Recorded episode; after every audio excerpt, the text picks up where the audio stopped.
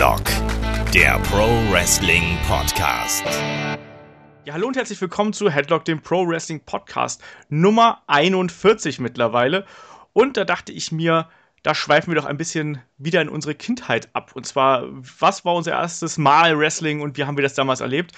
Mein Name ist Olaf, ich bin euer Host und bei mir sind heute mal zur Abwechslung drei Leute, weil meine Kindheitserinnerung haben wir hier schon oft genug durchgequatscht und deswegen habe ich äh, tatkräftige und wortkräftige Unterstützung hier. Da wäre einmal der Ulrich von der M-Games. Schönen guten Tag. Guten Tag. Dann der Daniel von Xbox Dynasty. Hi. Servus. Und YouTuber Kai zu guter Letzt. Guten Tag. Schönen guten Abend, ne? Freunde. Ja, äh, wir sind wieder hier in lustiger Runde zusammengekommen, aber bevor wir zum eigentlichen Thema kommen, habe ich nämlich heute auch mal wieder ein paar Fragen. Und zwar Fragen könnt ihr uns stellen an unsere beliebte E-Mail-Adresse fragen.headlock.de, einfach eine Mail hin oder geht bei uns auf Facebook. Da könnt ihr auch einfach eine Nachricht schicken. Ich lese das dann und pack das hier in die Show. Und zwar haben wir zwei Fragen bekommen. Einmal vom Teilzeit-Fan, der eine etwas längere Frage gestellt hat. Ähm, schreibt mir nicht. Ähm, beim gelegentlichen Konsum anderer Wrestling-Medien bin ich gelegentlich irritiert, wer als Face und Heel bezeichnet wird. Kevin Owens ein Face? Gut, er bekommt schon viel Zustimmung vom Publikum, aber seit er den geschenkten Titel hat, benimmt er sich wie der letzte Arsch, auch gegenüber Sami Zayn. der ist doch Heel. Ich gebe aber zu, dass das manchmal schwer ist. Wenn Bailey Face und Charlotte Heel ist, war es dann Sasha Banks. Dana Brooke ist ja mehr eine arme Sau als Heel, ähm, nur weil sie mit Charlotte rumhängt und ihr hilft. Ist sie deswegen Heal? Also, es geht ja mal ganz grob formuliert, ganz grob zusammengefasst, um das etwas äh, schwammige Bild des Heal und des Faces. Ähm, ich würde das mal so zusammenfassen. Gibt es das heutzutage noch? Gibt es noch die klaren Bösewichte und die klaren guten Jungs bei WWE? Kai. Ja. Tja, ich bin dran. Nein, äh, ich frage jetzt mal, welches Wrestling-Medium schreibt, dass Kevin Owens Face ist? So was? Wer schreibt da bitte?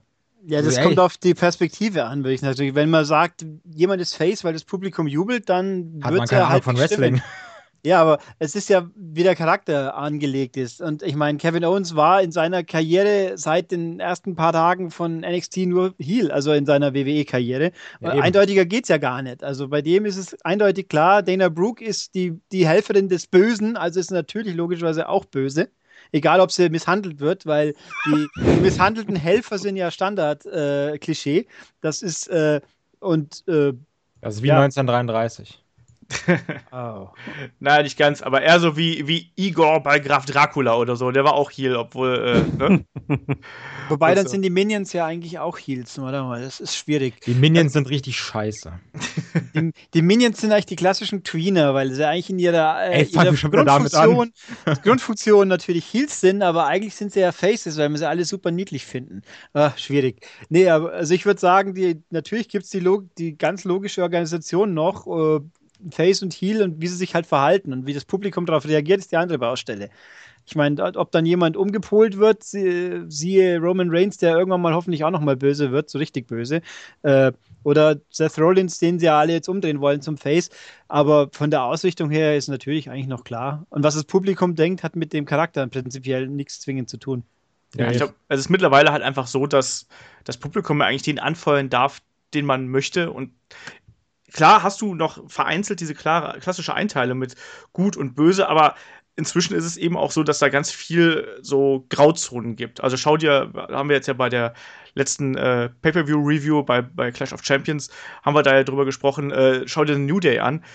Die sind jetzt auch nicht der klassische äh, Babyface-Verein mehr, ne? Also dadurch, wie die gewinnen, ne? Und so, es gibt genug Grauzonen und das letztlich muss der Zuschauer selber entscheiden, ob er die Leute dann ausbuhen oder äh, ihnen zujubeln möchte. So würde ich das mal sagen. Ich finde, äh, wenn man mal zu SmackDown überschaut, da hat man zum einen einen ganz eindeutigen Heal natürlich mit Miss, der halt einfach ein böse, böses Arschloch ist. Und genau. dann hast du noch, und dann einen gestörten Irren, also Seth, äh, Dean Ambrose, der ist halt einfach gestörter Irre. Der, der entzieht sich der normalen Kategorisierung sozusagen. Genau. Ja. Und du hast einen John Cena, der halt der Ultra äh, Vanilla Babyface, Babyboy ist. Ja, ich meine, wobei Sami Zayn ist ja so eine Art äh, Schmalspur-Szene, außer dass er halt verliert die ganze Zeit, aber einfach unerschütterlich der Gute ist, weil er einfach, er ist halt das, das gute Opfer so ungefähr. Das, das stimmt. Ja, aber generell ist ja so diese klassische Einteilung äh, fällt heutzutage ja so ein bisschen flach und es ist ein bisschen schwieriger, das so einzusortieren. Und gleichzeitig ist das halt eben auch das Schwierige, ähm, was dann hin und wieder auch mal so ein bisschen die Stimmung runterzieht, natürlich, weil das Publikum nicht genau weiß, wem soll ich zujubeln, wem halt eben nicht. Und dadurch ähm, hast du eben keine klare Publikumsreaktion mehr, sondern auch häufig diese also im besten Fall hast du diese Dueling-Chance, wie du zum Beispiel bei John Cena hast. Also wo dann der eine Block schreit, äh, Let's go Cena, der andere ruft Cena sucks. Das gibt es ja nicht nur bei WWE, sondern es gibt ja auch in anderen äh, Ligen, wo dann auch manche Publikumslieblinge gerade dann irgendwie so ein bisschen umstritten sind. Äh, bei WXW zum Beispiel gibt es das ja auch mit Axel Dieter Junior, der, der auch lange Zeit lang so auf beiden Seiten irgendwie angefeuert haben. Was ist eigentlich mit dem? Ist der verletzt? Ich habe irgendwas bei Facebook gesehen. Der hat sich wohl am Knie verletzt, genau das weiß man nicht. Ah, okay, ärgerlich. Ja, das ist ärgerlich. Nee, aber da, glaube ich, ist diese Face- und Heal-Geschichte, äh, glaube ich, erstmal ganz gut abgeschlossen. Ich habe aber noch eine Frage für euch. Müsst jetzt Yay! Hau rein, komm. Ähm, die Michaela fragt, ähm, beim Live-Event fiel mir auf, ähm, dass die meisten so fusseliges Tapes an ihr, also die meisten Wrestler, so fusseliges Tapes an ihrem Handgelenk hatten, dass sie dann nach und nach abmachten ähm, oder auch gegen ihren Gegner einsetzen. Ist das wirklich zur Unterstützung des Handgelenks? Ähm, äh, dafür wirkte es allerdings ein bisschen zu dünn. Oder hat das eine tiefere Bedeutung? Tja, die äh, tiefen Fragen des Wrestling-Business. Daniel, wie sieht's aus? Das Tape, hat das einen tieferen Sinn? Ich sag spontan, das soll einfach nur gut aussehen äh, und soll ein bisschen nach Kampf aussehen. Fertig. ich habe mich da noch nicht genau mit beschäftigt mit dem Taping. Okay. Kai, was sagst du? Ich denke auf jeden Fall bei den Bewegungen, muss, also ist Tape definitiv von Vorteil, sieht aber halt auch mehr nach einem richtigen Kampf aus. Aber so ein, jetzt gerade wenn jetzt irgendwie so ein Seth Rollins wieder seinen Phoenix Splash macht und auf den Füßen landet, sind, glaube ich, getapte Knöchel schon ganz wichtig. Ja. Ist jetzt halt egal, ob du dir irgendwie Hände oder Füße tapes. Also hat schon Sinn, sieht aber auch realistischer aus. Es sieht halt einfach auch schick aus. Genau, ich gerade, es hat halt zum einen diesen modischen Aspekt natürlich, dass es einfach ne, männlicher oder sonst irgendwie sportlicher aussieht. Ähm, aber ich glaube halt schon, dass es gerade, wenn du, schau dir jemanden wie CM Punk an, der wirklich seine kompletten ähm, Hände damals. Äh, das sah auch geil aus mit dem X drauf, ne? Genau, der, der wirklich das auch als ähm, Modeaccessoire, aber auch gleichzeitig halt eben auch dazu benutzt hat, um die, um die Handgelenke irgendwie abzustützen. Das hat auf beiden Seiten, glaube ich, einfach seine Bedeutung. Und da muss man wahrscheinlich jeden Wrestler einzeln fragen, was der oder weshalb der sich die Handgelenke so tapet, wie er es halt gerade macht. Ist ja vielleicht bei manchen noch einfach äh, Aberglaube, sage ich jetzt mal, oder Ritual, sich ja. vor das glaube ich halt auch, dass zum Beispiel Leute, die sich mal die Hände verletzt haben oder sonst irgendwas, da äh, das lieber nochmal tapen zur Sicherheit, auch wenn es vielleicht gar nicht mehr nötig hätten. Ich erinnere mich da zum Beispiel auch noch an, an Leute wie Rick Steiner, die sich auch die Finger teilweise auf, auf absurdeste zusammengeklebt hatten. Einfach weil sie mal irgendwie Fingerverletzungen hatten und sowas. Man weiß Ach, es ja, nicht. Ja, Rick Steiner. Ja, wer, wer kennt ihn nicht? Ja, das äh, war deine Fragenrubrik. Wenn ihr weiter, weitere Fragen habt, schickt uns die gerne an fragen.headlock.de und äh, wir nehmen die dann hier uns zur Brust, muss man so auszudrücken. Aber dann kommen wir dann jetzt auch mal zum, nein, nicht aktuellen Geschehen, sondern eigentlich zum vergangenen Geschehen. Es soll heute so ein bisschen wieder um die äh, vergangenen Erinnerungen und an die äh, schöne Nostalgie des Wrestlings gehen, wenn wir nämlich dann so ein bisschen darüber sp sprechen, ja, wie wir zum Wrestling gekommen sind. Und äh, ich habe das schon ein paar Mal erzählt, deswegen habe ich hier meine drei Gäste. Und äh, da fange ich einfach mal bei Ulrich an. Du bist ja uh. schon etwas länger dabei. Ja, wie man es wie sehen mag. Ähm, ja. Ich meinte beim Wrestling, nicht im Leben. Ja, äh, es geht ja Hand in Hand quasi. ähm, ich habe tatsächlich, ich habe es in meinem eigenen Podcast, sei es jetzt der MCast oder Kernspieler, auch hin und wieder schon mal zum Besten gegeben. Also mein, mein Einstieg mit dem Wrestling per se, ich kann die, die absolute Basismotivation, also wann es losging. Ich kann es zeitlich auf zwei Jahre eingrenzen. Ich kann aber nicht sagen, wie ich genau dazugekommen bin. Ich kann aber auch sagen, es ist nicht äh, die WWE gewesen, respektive WWF damals, weil in meiner Jugend, so, also, also es war zwischen 1989 und 1991. Das kann ich definitiv sagen. Da hatte ich hier noch keinen Empfang von Tele 5 oder wie auch immer der Sender damals hieß auf dem äh, Ring frei mit Marcel Obua kam. Das weiß ich zwar. Da gab es ja dann auch Sumo und, und noch Karate, glaube ich, und Wrestling. Nein, ich habe gesehen Catch-Up auf RTL. Ja. Catch-Up war ja die Sendung mit, da ging NWA damals und dann WCW, glaube ich, ein bisschen. Und auch ein bisschen CWA, die Catch Wrestling Association, wie ich hier nachgelesen habe aus Deutschland, die mir leider gar nichts sagt. Keine Ahnung, ob es sie heute noch gibt. Wer weiß es. Ich weiß es nicht. Ihr wisst war, es vielleicht. War, war, das, war das die in Hannover? Äh, da fragst du mich Sachen. Okay. Ähm, jedenfalls Catch Up, das lief auf RTL des Abends. In, hier steht 40 Minuten, es gab knapp 100 Sendungen und das war halt NWA zu mit, also Ric Flair, Four Horsemen, Sting, Sting mit, also blonder Sting und das war die Kultmoderation von Joe Williams und Horst Brack, der Bestrafer. Ja. Und das war einfach kultig, weil das war eigentlich nicht wissend damals, weil man, gut, vor 20 Jahren, man hat, hat man halt Wrestling gesehen, wenn es im Fernsehen kam, ein bisschen, eben hier in dem Fall RTL und auch nichts gewusst vom Original, also ich zumindest, weil da war ja Internet auch noch ganz frisch, so ungefähr. Äh, und da hat man, äh, das, das, war ja die klassische Heel- und Face-Moderation. Also der Color-Commentator Horst Brack, der Bestrafer, war ein ganz klassischer Heel-Color-Commentator, so, äh, ja, Jerry King Lawler-mäßig ein bisschen. Er hatte den Piraten, äh, Piratentuch auf und äh, komischen Fusselfrack-Dingsens und äh, bisschen wie Jesse Ventura. Das, ich hab, äh, da muss ich, ich muss ja ganz, ganz, kurz unterbrechen, weil der Kollege Tim Petrowski von GF der Talk hat nämlich genau diese beiden, glaube ich, in dieser Woche auch zu Gast. Also wer, ja, also der hat die irgendwie ausgegraben. Ich weiß nicht, wie er es geschafft hat, aber äh, mit einer Schaufel. Ja, irgendwie so. Äh, Grüße an Tim und äh, also wen diese Zeit des Wrestlings interessiert, der soll ruhig mal da vorbeischauen, weil die beiden haben wirklich äh, lustige Anekdoten zu erzählen. Ich glaube, der Tim hat sogar in zwei große äh, Interviews unterteilt mit Horst Brack und mit Joe Williams. Und, das ist äh, hart. Also ich habe mal gelesen, dass Horst Brack, der ja hier heißt Rochus Hahn, eigentlich, der ist ja der Chef vom Moment ähm, irgendein Comicverlag, den ich jetzt natürlich jetzt wieder nicht, ne, muss ich nachgucken, man ich mir das. Also der ist eigentlich im Hauptberuflich Drehbuchschreiber und Comicbuchverlag-Chef und der hat halt hier so da irgendwie den Heal abgegeben und halt wirklich den ganz klassischen Heal. Und der hat halt alles, also schon ein bisschen zu sehr, also immer alles war gut, was die Heals gemacht haben, war aber großartig. Unterhaltung und natürlich völliges Kontrastprogramm zum deutschen äh, WWE-Kommentarstil. Alle Bösen sind böse und alle Guten sind gut und zwar von beiden Moderatoren. Und äh, später kam dann ja Horst Brax, da gab es dann Brax Pranger, wo er ein Interviewsegment hatte. Äh, so wie, sei es jetzt äh, eben Jericho und äh, Dean Ambrose in der heutigen Zeit oder Piper's Pit oder weiß der Henker was. Und da hat er halt auch nicht Wrestling-Personal interviewt, also Ottfried Fischer oder Dieter Krebs zum Beispiel. Und, und ich glaube, und ich glaube, die wussten nicht so unbedingt, auf was sie sich da eingelassen haben, weil da hast du dann wirklich einen, einen Heel-Moderator, der die Leute interviewt und die sitzen so da und denken sich, was ist das? Wo bin ich hier gelandet? Das war großartig und dann äh, René Lassates hat auch mal interviewt, einen belgischen Wrestler, wenn ich es richtig im Kopf habe, der hat ihn dann auch mal verprügelt und dann gab es halt auch dieses Herausforderung Herausforderung äh, Wrestler gegen Kommentator und hat dann halt im Ring einfach völlig rund gemacht. Äh, war, war wirklich großartige Unterhaltung und plötzlich war es irgendwann aus.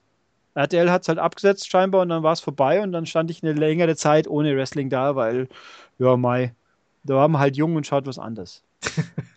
Eis am Stiel. Wobei und dann ein äh, paar Jahre, dann natürlich ist ja die WWE ist ja durch verschiedene Sender marschiert und ich kann mich auch noch sehr gut erinnern an die Zeit vor der Attitude-Ära, wo Doink zum Beispiel groß war. Da waren sie, glaube ich, auf Tele 5. Da war dann die erste größere Deutschland-Tour und in München, im, im schönen München, durften Kinder unter zehn Jahren nicht rein. Weil, Oder wenn der Doink bei war, ist auch klar, ne? vor ja, einfach Angst. Ja, und dann, dann haben sich die Moderatoren Carsten Schäfer und Günther Zapf war es zu seiner zu der Zeit damals noch, äh, den sind wir ja losgeworden. Carsten Schäfer, glaube ich, das wird nie mehr was werden. Ähm, Oder Arme. Und, und, dann haben sie sich äh, haben sich die Moderatoren bitterlich beklagt im Fernsehen, was das für Spießer hier in Bayern sind, dass die armen Kinder diese familienfreundliche Unterhaltung nicht miterleben dürfen.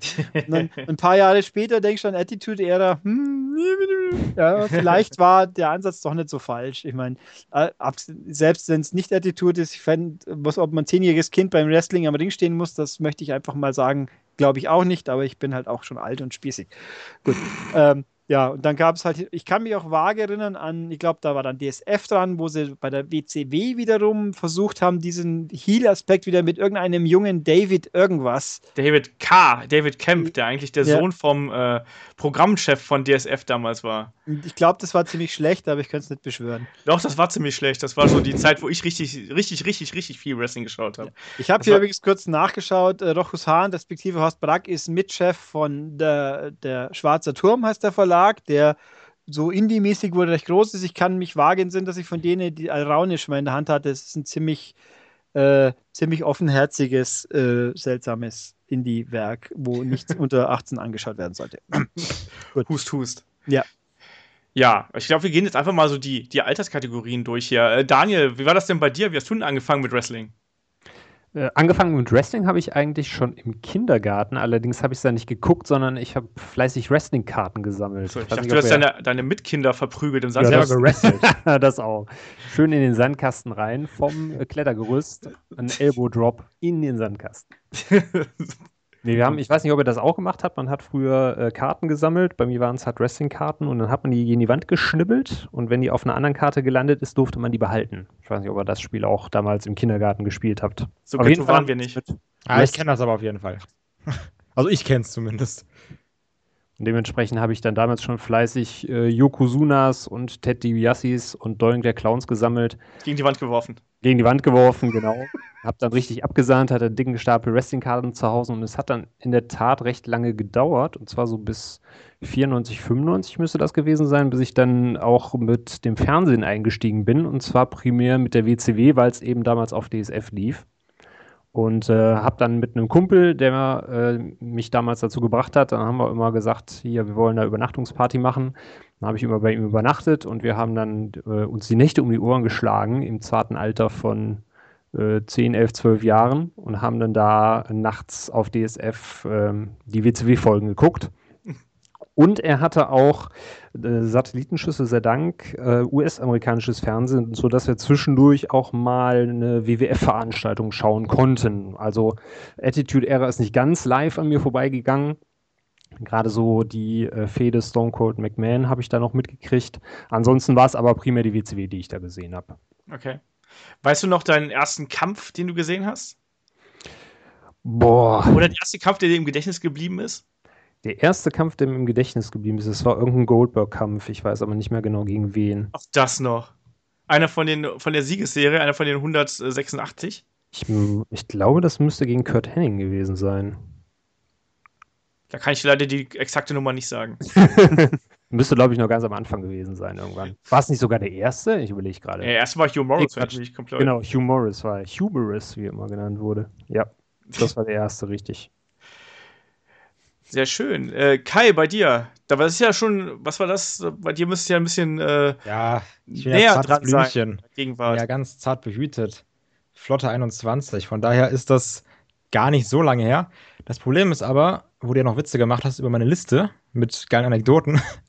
Ähm, ich kann mich gar nicht mehr genau daran erinnern, wann das überhaupt wirklich war. Also ich glaube, als ich in der Grundschule war, lief Raw auf Tele 5. Und das habe ich nachts mit meinem Vater geguckt. Eigentlich so erziehungstechnisch, kann man jetzt mal so dahingestellt lassen, wie das ist, sein, keine Ahnung, wie alt war ich da? Acht? Achtjähriges Kind nachts wach zu machen, mit dem Raw zu gucken. Hm. Ja, gut, kann ich mit leben. Also, ich fand es auf jeden Fall geil. Und ich weiß, da, ich glaube, da war bei Raw auf jeden Fall JBL sehr aktiv. Also, Wann, wann müsste das dann gewesen sein? So 2004 rum, ne? 2004, 2005, ja, 2004, oder? 2004, 2005, so um den Dreh, ja. Das war so auf jeden Fall seine Zeit.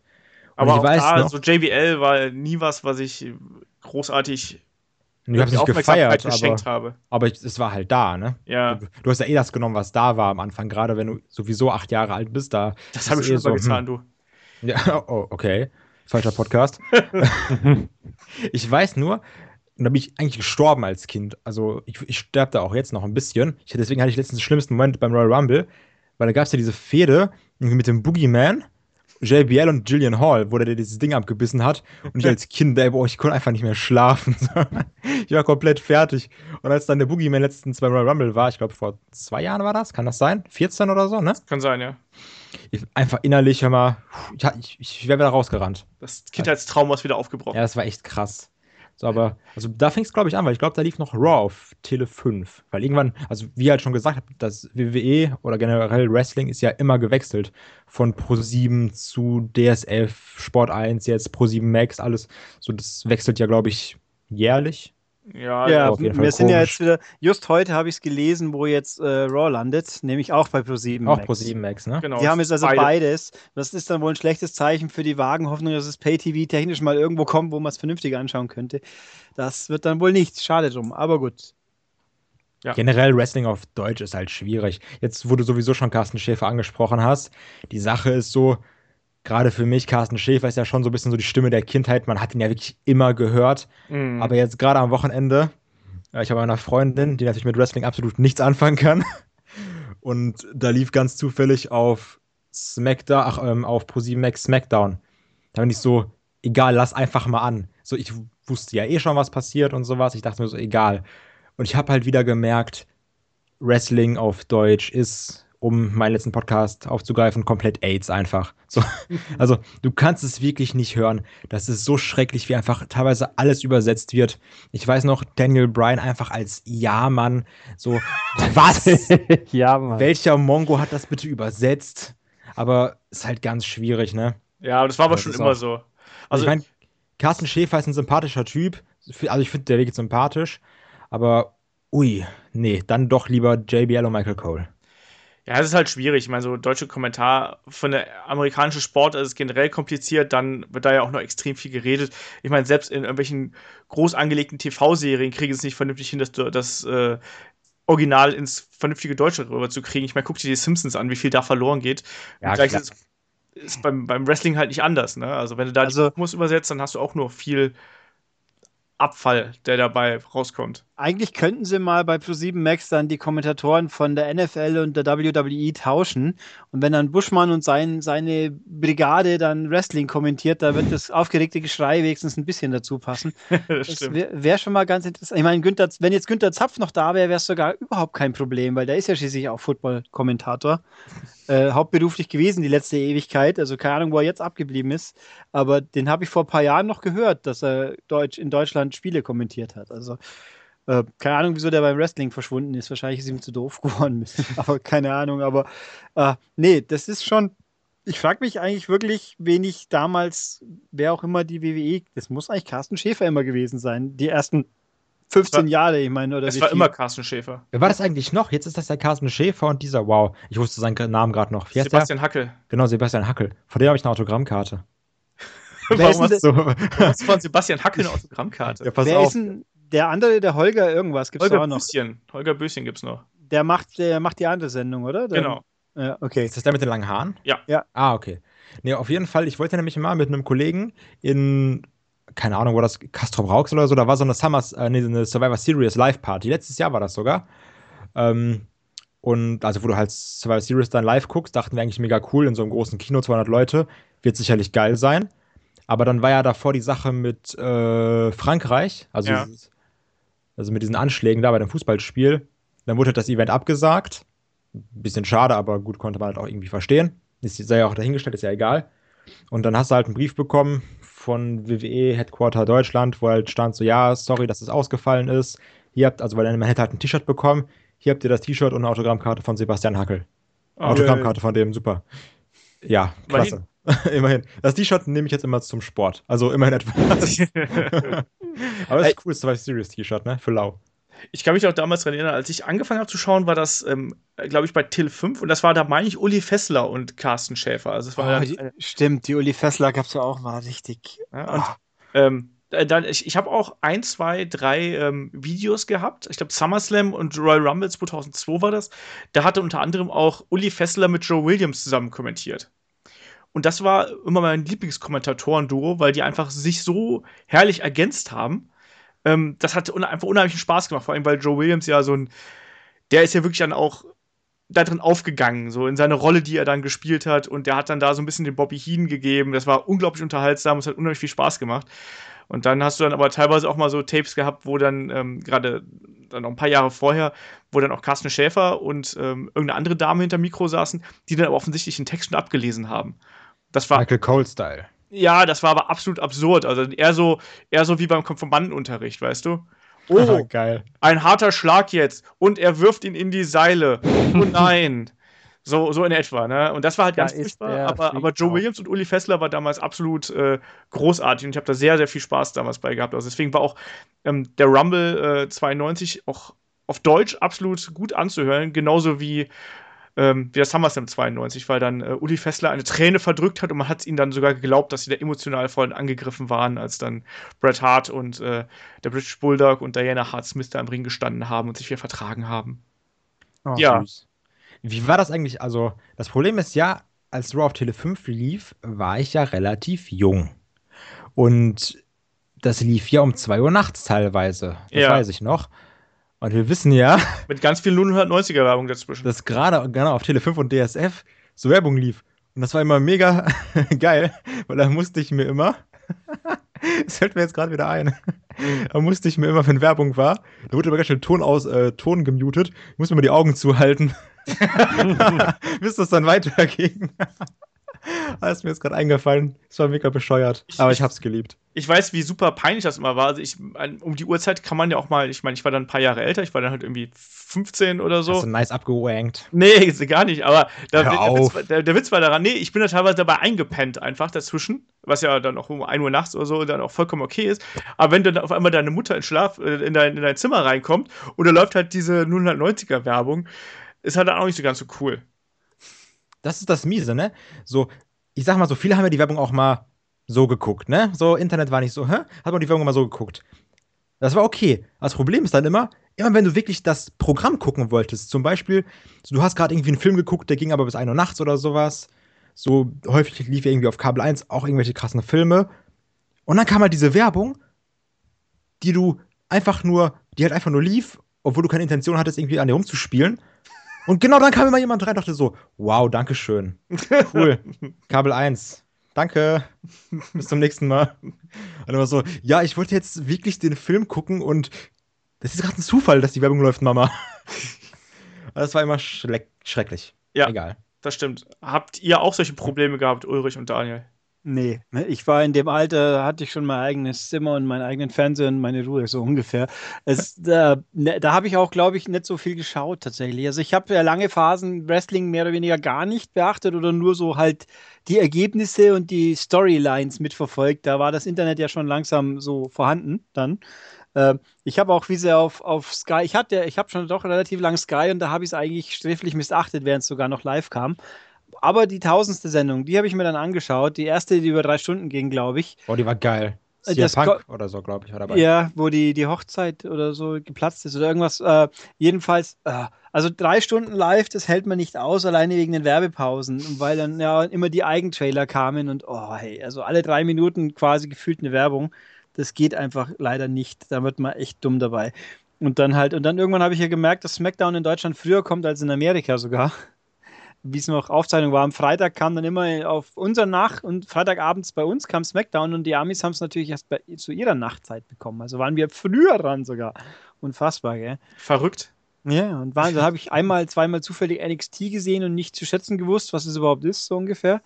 Es ist auch traurig, aber ja, seit es jetzt halt Network gibt, bin ich halt wieder ein bisschen intensiver dabei und wenn es live geht, schaue ich es auch live. Ich frage mich generell, wie wir damals äh, so SmackDown oder sowas im Fernsehen gucken konnten, weil heutzutage einfach, ich weiß, wie viel ich bei Raw oder SmackDown skippe, was mich nicht interessiert. Also mhm. so viel Bullshit einfach. Und damals, du saßt da, guckst so ein Big Show Mark Henry Match und dachtest so, boah, das ist richtig geil, das ist schon geil. 15 Minuten Mark Henry Big Show ist schon geil. Und jetzt denke ich mir so, bitte nicht. Ich glaube, wir waren auch früher nicht so übersättigt. Also du hast die ganze Woche eigentlich da gesessen und das stimmt, gehofft, du dass du dann am Wochenende mal gucken kannst. Hast und recht. heute denkst du dir, boah, ja, wenn SmackDown langweilig ist oder Raw langweilig ist, dann gucke ich mir halt aus der Vault noch eine Folge von 98 an oder so. Ja gut, wenn du jetzt überlegst, ne, heute Clash of Champions, morgen Raw, übermorgen SmackDown, dann so gesehen nochmal NXT. Ja. Ist schon äh, nicht schlecht. Ja, und wie Daniel gerade gesagt hat, wenn du halt ganz viel Langeweile hast, dann kannst du halt irgendwie noch einen alten Event anschauen. Bei mir war das damals so, ähm, ich habe, wann immer mal so in Urlaub gefahren ist, das hat man ja auch mal gemacht, so irgendwie mit seinen Eltern, ähm, habe ich, mein Bruder ist sechs Jahre älter und der ist dann entsprechend häufig nicht mehr mitgefahren. Als ich schon so 10, 11 war, dann hat der natürlich keinen Bock gehabt, noch mit seinem kleinen Bruder und äh, der Family wegzufahren. Dann ist der häufig allein zu Hause geblieben oder was auch immer der da getrieben hat. Auf jeden Fall habe ich ihm dann immer eine Liste hinterlassen. Ähm, mit den Zeiten, wann er mir Wrestling aufnehmen sollte, inklusive dann irgendwie zwei, drei Videokassetten. Und das war dann immer das Geilste, wenn ich aus dem Urlaub kam dann lag dann da halt so ein Stapel mit Videokassetten, wo dann Superstars und äh, was gab's noch, Challenge, glaube ich, damals noch und WCW Nitro oder sonst irgendwas, die dann halt alle da schön aufgestapelt waren und dann habe ich erstmal zwei Tage lang nur Wrestling durchgeguckt. Und man muss ja dazu sagen, das war ja damals nicht so wie heute, wo du dann wirklich so eine Sendung hattest, wo dann immer Superstar gegen Superstar gekämpft hat, sondern das war ja eigentlich 90% Jobberkämpfe und dann war es dann schon ein Highlight, wenn auf einmal Bret Hart gegen Skinner gekämpft hat. Skinner kennt ja keiner mehr, oder? Ja, doch, von den Simpsons. Vom Namen her, vom Namen her schon noch. Das habe ich so, so vage schon alles noch mitbekommen. Wobei ich zugeben muss, im, im, ich, mich interessiert tatsächlich immer noch mehr das Außenrum. Das, also irgendwelche Dokus und so bin ich, ehrlich gesagt, machen mich mehr an, wie alte Sendungen so anzuschauen. Das stimmt. Gerade so auf halt Network halt, oder so. Ja, also die Monday Night Wars waren natürlich super und halt jetzt auch die, die anderen Dokus, also das sind tolle Sachen. Oder halt auch, ähm, ich muss zugeben, nachdem ich nach, ein, nach der ersten Folge habe ich es völlig falsch eingeschätzt, die Edge and Christian Show ist, ist große Kunst, die ist fantastisch. Die hat auch ein paar sehr gute Insider. Dann alleine so die, den Dialog, den Vince, also Ed, Christian als Vince dann von der Bühne sagt, why? Because fuck you, that's why. Und dann, äh, das darfst du nicht sagen, das darfst du nicht sagen, das ist bei mir abgesetzt. Äh, also so absurd und halt auch die alten Gaststars, alleine schon der Shockmaster, der arme Herr Ottman, der sich heute der sein, diese, diese Panne so zu eigen gemacht hat. Es ist, ist so großartig. Und der Boogeyman taucht übrigens auch mal auf bei Edge und Christian. Ja, das kann ich nicht gucken, Alter. Das kann ich, das kann ich nicht gucken. Traumatisiert ja, fürs Leben. Eigentlich müsste er bei Dinner for Three dann mal sein. Das wäre natürlich ganz besonders passend. Das stimmt. Boah, Aber ich, so ich, also ich schaue mir tatsächlich auch noch ganz gerne die alten Folgen so hin und wieder mal an. Also ich habe jetzt letztens noch mal die Nitro-Folge von 96 gesehen, als äh, Scott Hall zum ersten Mal aufgetaucht ist. Habe zugegebenermaßen auch sehr viel geskippt dabei, aber äh, so ein paar Sachen mag ich mir dann auch noch ganz gern äh, angeschaut. Daniel, was war denn so dein erstes Match, deine erste Wrestling-Erinnerung? Also bei mir, ich weiß halt genau was, ich habe eine oder zwei feste Wrestling-Erinnerungen von damals. Hast du sowas auch? Du meinst jetzt so das erste Highlight? Was ich ja, wo du, wenn, wenn du an Wrestling denkst, an deine früheste Wrestling-Erinnerung. Mm, ich, ich denke da, weil es äh, mein erster Live-Event war, eigentlich an das WCW Millennium Final zurück. Auch wenn so die, äh, sagen wir, die finale Strecke der WCW war eigentlich oder fast Anfang vom Ende. Warst du da live in der Halle oder live vom Fernseher? Nee, ich war live in der Halle. Okay. Ich, hab, ich auch. Ja? Ich glaube ja. Wahrscheinlich haben wir sogar nebeneinander gesessen und kannten uns damals nicht. Und wir kannten uns nicht. Ich habe dich ohne deinen Bart, habe ich dich nicht erkannt. Den habe ich damals schon gehabt. 2000.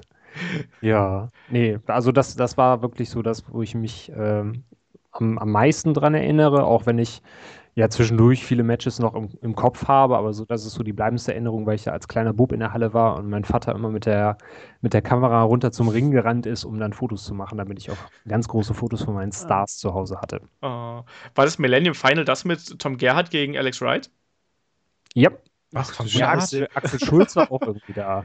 Genau, Axel Schulz war beim äh, Titelmatch mit Special Referee. Ja, yeah, Special Referee mit Sting gegen Bret Hart, kann das sein? Warte, der Kevin, Tom Gerhardt? Kevin Nash müsste das gewesen sein. Ja, genau, Kevin Nash, stimmt, ja, ja.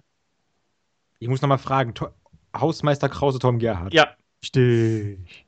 Ey, das Leben war damals so viel besser. Tom Gerhardt, geil. Hallo, wir kriegen dafür jetzt Tim Wiese, hallo. Können wir doch, wenn wir Boogeyman haben?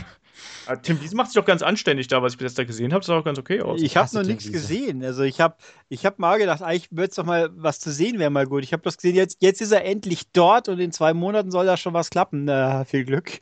Nee, also sie haben ihn ja gezeigt. Also da ist es schon recht gut in die Seile gelaufen und Lock-up und Headlock und so ein Kram. Also das ging halt schon eigentlich. Ich finde, Tim Wiese ist einfach mega der unsympathische Mensch. Also ja, so. der ist der perfekte Heal. Ich meine, der ist der Douch-Heal einfach. Er muss sich bloß in den Ring stellen und strahlt Unsympathie aus und Leute können ihn ne? anbuhen. Der zieht die Boost so an, so passt doch, super. Der ist Wobei, ja auch gewohnt, von daher. Geiler Soundeffekt. ich meine, dass er sich aber noch bewegen kann bei seiner letzten Figur, so mit diese Bodybuilder super auf, aufgepumpt. Nee, aber live habe ich auch noch tatsächlich ein paar, paar bisschen Erinnerungen, aber sehr spät, weil ich muss zugeben, ich habe meine Live-Events alle bis dato Sponsoring von irgendwelchen Firmen zu verdanken. Das ja, ist das, halt äh... wie, so völlig überraschend, so angenehmer Nebeneffekt. Ich glaube, das erste Mal müsste ich jetzt lügen, man, das war gut, kann man ungefähr einsortieren. Da war Kurt Engel im Rollstuhl irgendwie und war der Commissioner oder so, glaube ich. 2006? Kann gut sein. Also da kommen, war in der Münchner Olympiahalle, äh, Plätze relativ weit oben. Äh, auch das habe ich gelernt. Die Ringside-Seats sind scheiße, wenn man das Match sehen will. Das ja. ist vielleicht toll für die Stimmung, aber wenn man was sehen will, vergiss es. Äh, also weit weg. Und da waren halt Matches. Da war dann JBL, habe ich noch in Erinnerung, der dann mal kurz ein paar Stechschritte mit erhobener rechten Arm macht und da haben die Leute mal ordentlich geboot. Wow. Überraschend. Ähm, da war ich auch, da war ich ja. auch. Da hatte ich aber, da, da war ich in Oberhausen und hatte Ringside Seats. Ja. Und, die, und die Veranstaltung selber war nur zwei Stunden lang. Eddie Guerrero hat den Main Event abgebrochen, weil er von irgendwie 20 Leuten ausgebuht worden ist und keinen Bock mehr hatte. Und hat den Fans den Stinkefinger gezeigt und danach war der Event vorbei. Ja, also ich habe da war dann noch äh, Undertaker, war das Main Event bei mir, glaube ich. Die Leute haben alle gejubelt wie blöd. Okay, Undertaker. Und davor die, den zweitmeisten Jubel, da kommt so ein Typ in Shorts rein und rappt irgendwie und die Halle platzt so ohne Ende und ich so, wer ist das? John also Cena. Nee, das war zu der Zeit, ich, ich kannte John Cena nicht. Da war ich eine Zeit lang komplett draußen quasi. Also vor, da, und das war schon sehr, und ich so, wer ist denn das? Und die Leute sind alle abgegangen, wie blöd. Und ich so, hä? und dann ein paar Jahre später war dann mal ein Meet and Greet in München auch wieder mit äh, Maria, glaube ich, Ric Flair und John Cena. Und John Cena hat Hände, ist unfassbar. Kennst also du dieses glaub, Video? Wo John Cena gegen so einen deutschen Typen so ein Rap-Battle macht. Das ist irgendwie so in den, in den Tiefen von YouTube drin. Ich habe ja schon sechsmal angeguckt und es ist immer wieder absolut Fremdschämen. Das ist so ein, ich glaube, das ist so ein deutscher Z-Promi. Ich muss irgendwann mal raussuchen. muss ich ja. mal zeigen. Also, John, ich meine, natürlich, so Leute wie Big Show haben sicher noch größere Hände, aber Cena ist ja schon wirklich, und, äh, der hat eine Riesenpranke und ich habe gedacht, um Gottes Willen. Aber ne, war ganz, ja, das sind die Live-Events. Und auch, auch das habe ich dann gelernt, dass die WWE grundsätzlich zur Pause nicht ankündigt, wann die Pause aufhört. das ist immer ganz toll, jetzt wenn du gerade auf dem Weg zum, zum Fanshop stand, bist schon mal zu gucken und dann macht Ding, Ding, Ding, das nächste Match geht los. Und es war dann auch tatsächlich einmal eins mit The Brian Kendrick Kendrick, weil das zur schönsten Zeit ja gerade wieder passt. Und dann so, äh, ja, äh, was, wie, geht schon weiter, aber ich bin am anderen Ende der Halle. Das ist aber echt doof von euch. und dann alle so zurückwuseln und ach, schee. Ja, doch, ist immer ganz nett. Aber Kai, wie ist das bei dir? Hast du Live-Erinnerungen? Ich, ich war noch nie bei einem Live-Event, ne? das oh. ärgert mich so. Ich wäre so gerne mal bei einem Live-Event. Ja, im November aber, ist es ja soweit, ne? Ja, aber es, ich habe keine. Ich habe keine. 500 Euro. Ja, es ist, ist auch wirklich schweineteuer. Also dafür, dass halt so Hausshows, ich ah, weiß, also dafür so viel Geld zu bezahlen teilweise ist schon frech. Auch das, auch das war eine meiner frühen Erinnerungen, wie ich das erste Mal, die waren auch mal im schönen Augsburg, wo, da wohne ich ja nicht weit weg. Also heutzutage ist die WWE zu groß, um noch nach Augsburg zu kommen, glaube ich. Da ist München schon das Mindeste. Äh, und da habe ich auch überlegt, gehst hin und da hat dann die Karte die billigste 80 Mark gekostet. Mhm. Da habe ich auch gedacht, da war Razor Ramon und Co. noch dabei, also das kann man auch einordnen. Das ist lang her offensichtlich. Ja. Äh, aber ich denke auch, 80 Mark? Äh, ja, vielleicht doch nicht. Also ich habe für diese Ringside-Seats von dieser bekackten Show damals, das war wirklich die mieseste Live-Show, die ich jemals gesehen habe. Also wenn das Highlight, wenn das Highlight irgendwie John Cena gegen René Dupré ist, dann hast du ein Problem bei einer Show.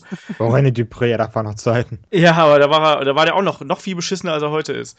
Ähm, aber da habe ich irgendwie, glaube ich, haben wir ich meine, 100 Euro bezahlt jeder. Das kann gut sein, ja, ja. Wir waren zu dritt da und dann siehst du halt so eine Zwei-Stunden-Show und wo offensichtlich keiner Bock hat. Bock, ne, nur das Geld mitgenommen hat und wo Eddie Guerrero am Ende auch keinen Bock mehr auf die Crowd hat und einfach geht. Und, und äh, JBL, was du gerade gesagt hast, Ulrich, bei uns auch den Hitlergruß gemacht hat. So. äh, Stimmung! Hey, ja. Das sind die Deutschen, die mögen sowas doch. Ja, und in, in München gab es, ich war mal, da war gerade äh, Cesaro durfte dann gegen Great Kali den Giant Swing auspacken. Und am Ende vom Match, äh, am Ende hat, äh, hat dann John Cena äh, den Claudio reingebeten, dass der nochmal eine Rede halten darf. Ach, das habe ich sogar bei YouTube gesehen. Das war ziemlich cool auch. Und dann, wo dann so alle jubeln und dann, ja, geh mal, John, ich rede hier noch ein bisschen so ungefähr. Das war, war sehr witzig. Da hatte ich allerdings das Problem, dass hinter mir äh, ein Grüppchen sehr cooler junger Leute saß, die der Meinung waren, bei jedem Fastpin tu, tu, tu schreien zu müssen. Und zwar wirklich drei Stunden lang bei jedem. Aber ja. sie sich treten. Und dann hätte ich auch gedacht, eigentlich müsste ich die Leute jetzt hier einen guten Peildreifer ansetzen, aber dann kriege ich ein Problem wahrscheinlich. Oder die verprügeln mich, das wäre noch schlechter. Aber, aber das, das, sind doch ah. eh Fan-Marotten, genauso wie jetzt seit neuestem doch immer äh, eins vorgezählt wird. Also wenn, beim Countout, dann. Ich hasse das, warum machen die das? Ich verstehe es auch nicht. Was wenn, das, wenn der Referee bei zwei ist, dann rufen die three und das ist doch totaler Bullshit. Das fuckt mich so ab, nicht? Aber. Aber ja, egal, nicht so schlimm wie der Watch Chant. Es war doch, das war gestern doch auch, also bei, wo sie dann beim Pin von Seth Rollins war, also, wo sie weitergezählt haben. Ja, bis 20. aber das machen die häufig, ne? Das gibt's ja. Das war, das war ja schon damals immer bei Stone Cold und sowas. Aber ja, so, dass bis 20 gezählt haben, war schon nicht schlecht. Ja, das ist Ausdauer auf jeden Fall. Das war ein sehr, sehr effektiver Ref-Bump, das kann man guten Gewissens sagen, ja. Ach ja, Ref-Bumps. Aber ich hatte nämlich auch noch eine Erinnerung. Ich war nämlich nie bei Live-Events, aber da ich ja damals nie äh, Pay-Per-Views gucken konnte, natürlich, was ich irgendwie schade fand, dann immer nur so bei SmackDown so. Heutzutage gibt es ja nur noch Bilder. Damals hat es ja noch wenigstens so ein kurzes Video vom Match-Finish. Zeigen die heute nicht mehr. Ja. Äh, habe ich mal auf dem Flohmarkt, als ich mit meinem Vater auf dem Flohmarkt war, DVDs gekauft von Pay-Per-Views. Und ich weiß noch, das ist die Sache, die ich nämlich vor den Cast recherchiert habe. Ich, ich konnte mich noch an zwei erinnern, aber ich habe nur eine herausgefunden. Und eine war nämlich Judgment Dates 2005. Da war dieses krasse I Quit, äh, I Quit, okay.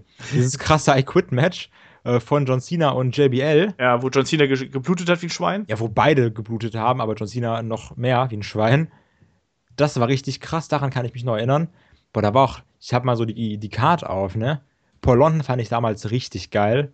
Also generell dieses Tag Team Paul London, Brian Kendrick. Äh, Eminem war noch dabei.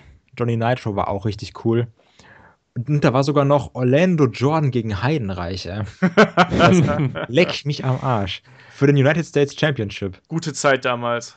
Nee, aber äh, ja, auch ironisch. So, ehrlich? Ja. äh, also, also war auf jeden Fall krass, dieses John Cena gegen JBL. Und die andere Sache ist, ich hatte noch eine DVD und ich kann mich nicht mehr daran erinnern. Auf jeden Fall war darauf ein Titelmatch um die. Boah, ich, ich weiß gerade nicht mehr, wie die, wie die Tag-Team-Titel hießen. Also es gab ja zwei verschiedene Namen. Da war auf jeden Fall Paul London und Brian Kendrick, die ich unglaublich geil fand, wegen diesem Rückwärtsseite, den wir beide gemacht haben. Ja. Also so vom, von der Ringecke. Die haben dann gegen Lance Cat und Trevor Murdoch gekämpft. Ich habe schon gesucht, aber ich finde das nicht. Also ich habe eins gefunden bei Wikipedia, aber das war nicht das Event. Okay. Aber das hatte ich auch noch auf DVD. Und ich merke so, das packt mich heutzutage immer noch. Letztens, ich war so bei Saturn und habe so gesehen, Wrestling-DVDs, die standen unter Special Interests. Daneben waren so die krassesten Fetisch-Pornos bei Saturn und links daneben WW. Du denkst dir so, welcher Affe sortiert das bitte? So, Entschuldigung. Auf jeden Fall erwische ich mich immer so, ich stehe so vor den DVDs, denke mir so. Dass du ah, doch die Fetisch-Pornos mitnimmst. Ja, so, ah, Ankack-Omas, geil. Nein. Äh, denke mir so, ah, jetzt so ein WrestleMania-DVD wäre wär schon geil. Dann fällt mir immer so ein, ey Kai, du hast das Network. So, eigentlich brauchst du das nicht. Ja, wobei im Network ganz fies sind die First Look-Geschichten für die Doku-DVDs. Da ich habe mal die erste halbe Stunde von der Eric Bischoff-Doku äh, boah, die war super interessant und dann ist es halt aus und jetzt bitte kaufen. Und ich so, ah, scheiße. Erstens mal gibt es bei uns wahrscheinlich erst gar nicht, zweitens kostet es dann ordentlich. So, solche Sachen, wenn sie die Dinger nach ein paar Jahren dann noch ins Network stellen täten, das wäre mal cool. Ja, es dauert ja Aber, ewig, bis die im Network landen. Ja, auch, was ist eigentlich mit Thunder passiert? Gibt es da irgendwelche rechte Geschichten? Habe ich die Tage geschaut, ist ja nicht drin. Interessiert Bitte? keinen. Genauso wie die ECW damals von WWE. Die kommt aber, äh, achso. Die, aber die normale, die fühlen Darüber redet keiner.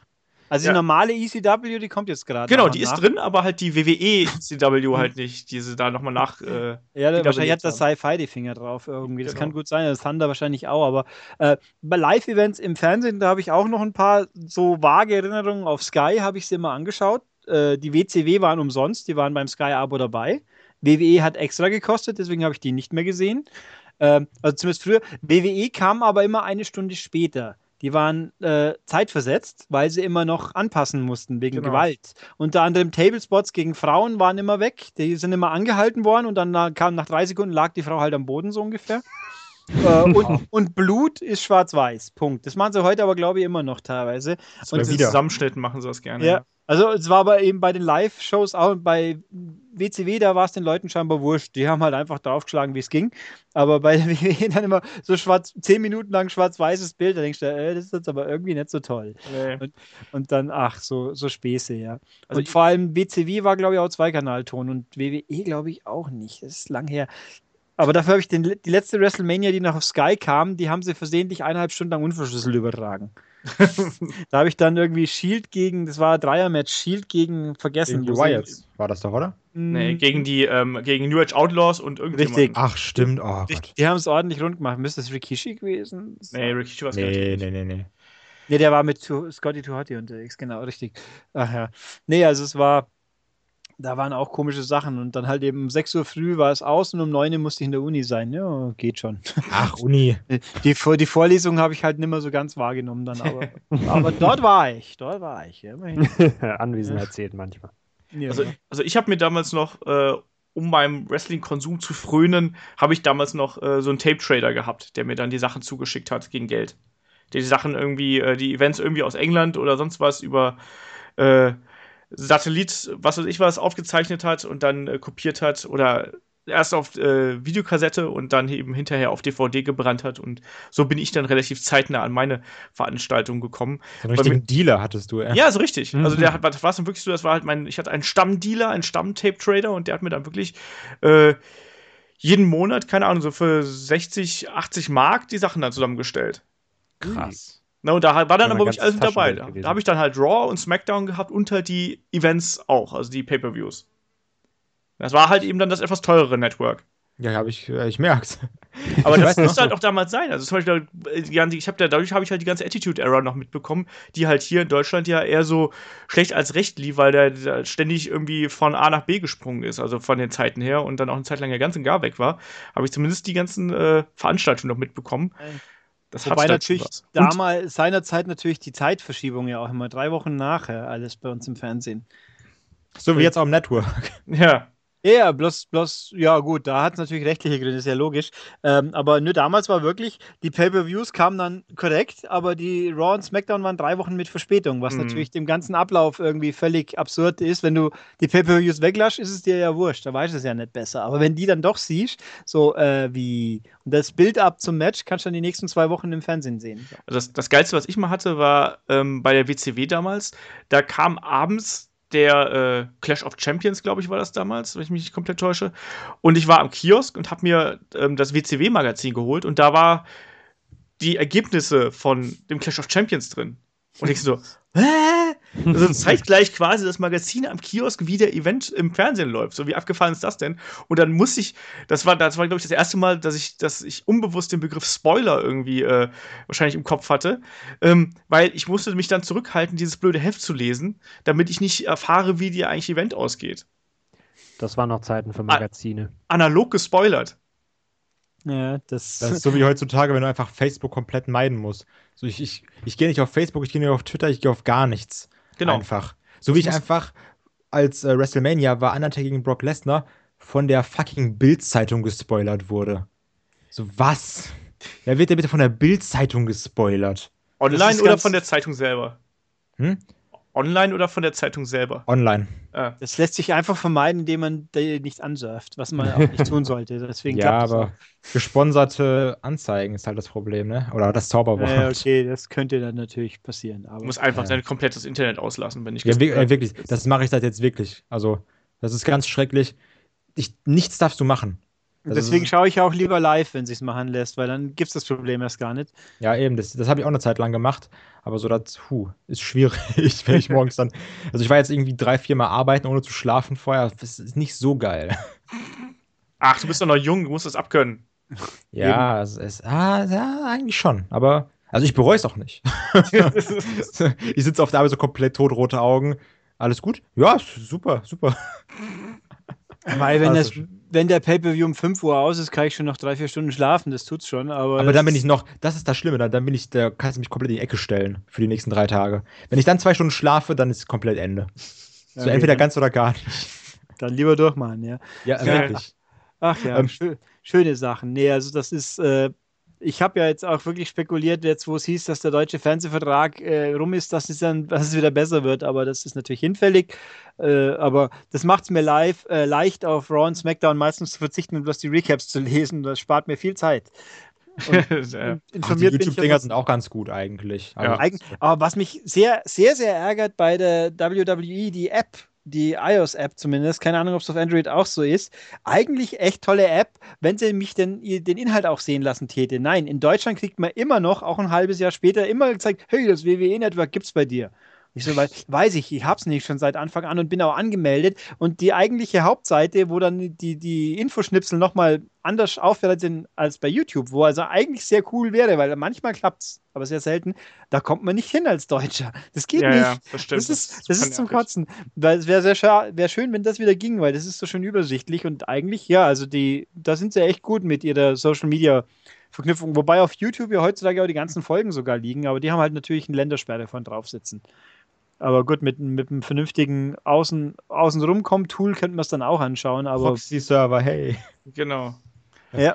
Aber, aber, wir reden doch eigentlich über die, unsere Vergangenheit hier und ja. nicht über Deswegen, pass Das war ja gestern, ja. ja. nee, äh, äh, ach ja. Nee, also das. Äh, wir waren da damals eure Kindheitshelden, als ihr angefangen habt, Wrestling zu schauen. Pass, ich wollte jetzt nämlich die Brücke schlagen. Und zwar ein Event, was ich ungelogen mindestens zehnmal geschaut habe. Wenn nicht sogar häufiger. Zehnmal. Wirklich. Ey, für mich war das viel. Ist, okay. ich, ist halt nicht jeder 80 und guckt ein Event 30 Mal, ne? Auf jeden Fall. Ja, schon noch hab, Zeit bis dahin, ja. ja. Bis dahin kann ich es auch noch mal ein paar Mal gucken.